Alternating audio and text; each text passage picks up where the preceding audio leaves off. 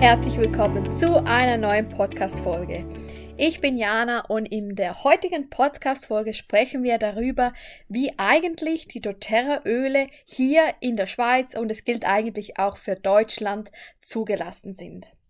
Nun generell, was im Vergleich zu nicht-europäischen Ländern gilt, ist, dass ätherische Öle immer nur eigentlich in bestimmte Kategorien eingeordnet werden dürfen. Du siehst bestimmt ganz häufig Bilder von Amerika, wo du siehst, ja, das ätherische Öl kannst du innerlich einnehmen und äußerlich und so weiter. Also in Amerika gibt es da einen viel größeren Spielraum als bei uns in in den europäischen Ländern. Das heißt, ich, wir gehen jetzt dann gleich kurz die Kategorien durch. Deshalb unterscheiden sich hier eigentlich die Compliance-Themen beziehungsweise das, was wir öffentlich geben im Vergleich zu Amerika. Weil du also eine amerikanische Upline hast oder da viele Coaching besuchst, wir hier in Europa haben andere Vorschriften. So einfach, dass du dich da nicht verwirren lässt, weil das war bei mir am Anfang der Fall. Ich habe mich immer an die Bilder von äh, Amerika orientiert und da habe ich auf einmal festgestellt, oh, das dürften wir gar nicht in Europa. Einfach, dass du das schon mal gehört hast.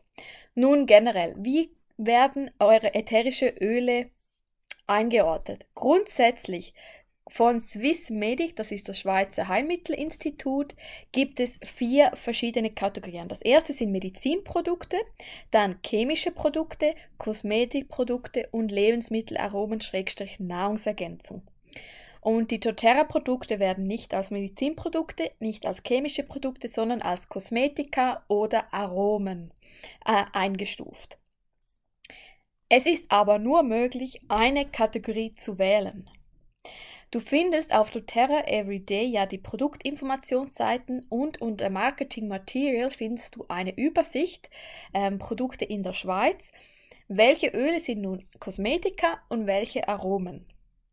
Und wir wissen alle, es gibt ganz viele Öle, die nur als Kosmetika zugelassen sind, ähm, die wir auch innerlich nehmen. Aber es ist ganz wichtig, gegen außen dürfen wir das nicht öffentlich machen, weil sie in Europa nur als Kosmetika zugelassen sind.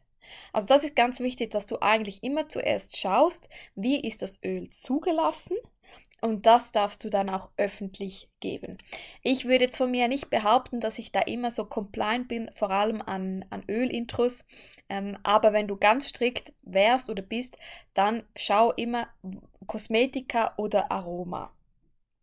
Das ist das erste jetzt nur als Beispiel. Copaiba, wir kennen es alle, ist nur als Kosmetika zugelassen. Ähm, Teebaum ebenfalls nur als Kosmetika. Wild Orange, hm, was haben wir noch? Lavendel, Frankincense, das ist auch so ein Klassiker. Wir wissen alle, wie wir ihn am liebsten anwenden. Aber, dass du siehst, das ist eigentlich nur als Kosmetika. Das heißt, wenn du jetzt da öffentlich machst, wie du dir eine Veggie Cap machst oder unter die Zunge gibst, das ist nicht compliant. Dann haben wir die Aromen. Aromen sind zum Beispiel Oregano, Nelke, Zitrone, Grapefruit, Spearmint, Tangerine. Das sind alles Öle, die als Nahrungsergänzung zugelassen sind. Also hier ist es erlaubt, wenn du auf deinem Insta-Post ähm, zeigst, wie man die Öle innerlich anwenden kann. Eine häufige Frage, die gestellt ist, wie werden ätherische Öle in die Schweiz importiert? Wie in anderen europäischen Ländern importiert ja doTERRA ätherische Öle als Kosmetika oder als Lebensmittelaromen. Es gibt nichts beides, immer nur oder. Und das ist ebenso der Krux, weil in Amerika ist dann einfach alles auf den Flaschen und in der Schweiz eben nicht. Und deshalb ist auch die Kennzeichnung auf den Flaschen, also wenn du sie einmal genauer anschaust oder du gehst, gehst auf die Produktinformationsseiten auf doTERRA Everyday, dann siehst du ja immer so die Anwendungstipp mit diesen 5 Tropfen oder der 3% Verdünnung. Und das kommt eben aufgrund dieser Kategorisierung als Nahrungsergänzung, als Aroma oder eben halt als kosmetische Anwendung. So, sind ätherische Öle bei Swissmedic äh, registriert? Nein, weil ähm, Lebensmittelaromen bedürfen der Selbstregulierung durch die Hersteller, also durch doTERRA, und liegen wirklich auch in der Verantwortung von doTERRA. Und kosmetische Anwendungen werden über ein Meldeportal für kosmetische Produkte in der Europäischen Union registriert. Und das ist es eigentlich. Und wie darfst du jetzt werben für ätherische Öle? Wie gesagt, innerhalb dieser Kategorien, also Kosmetika oder Lebensmittelaroma. Du darfst die Informationen preisgeben, die auf diesen Produktinformationsseiten stehen, die im Produktguide stehen oder auf der Webseite von doTERRA, also auf der öffentlichen. Und ähm, ja, das ist es eigentlich. Also wie gesagt, schau unbedingt, dass du hm, nur das öffentlich gibst, was da ähm, steht und schau zuerst, wie ist das Öl kategorisiert. Also nicht, dass du ja ein Veggie Cap Rezept postet von einem Öl, ähm, das in Europa einfach nicht als Nahrungsergänzung zugelassen ist, sondern nur als Kosmetik. Aber jetzt weißt du ja auch den Hintergrund. Du findest eine weitere Podcast-Folge über den Weiterverkauf mit ätherischen Ölen. Da habe ich ebenfalls noch angesprochen, ob und wie es möglich ist, ätherische Öle zum Beispiel in einem Zero-Waste-Laden oder in einer Massagepraxis auch einzeln zu verkaufen. Höre, höre dir da gerne auch ähm, diese Podcast-Folge an. Ja, ich hoffe, ich konnte dir jetzt einen kleinen Einblick geben. Das war jetzt einfach mal nochmals zurück, wie sind überhaupt die doTERRA-Öle zugelassen?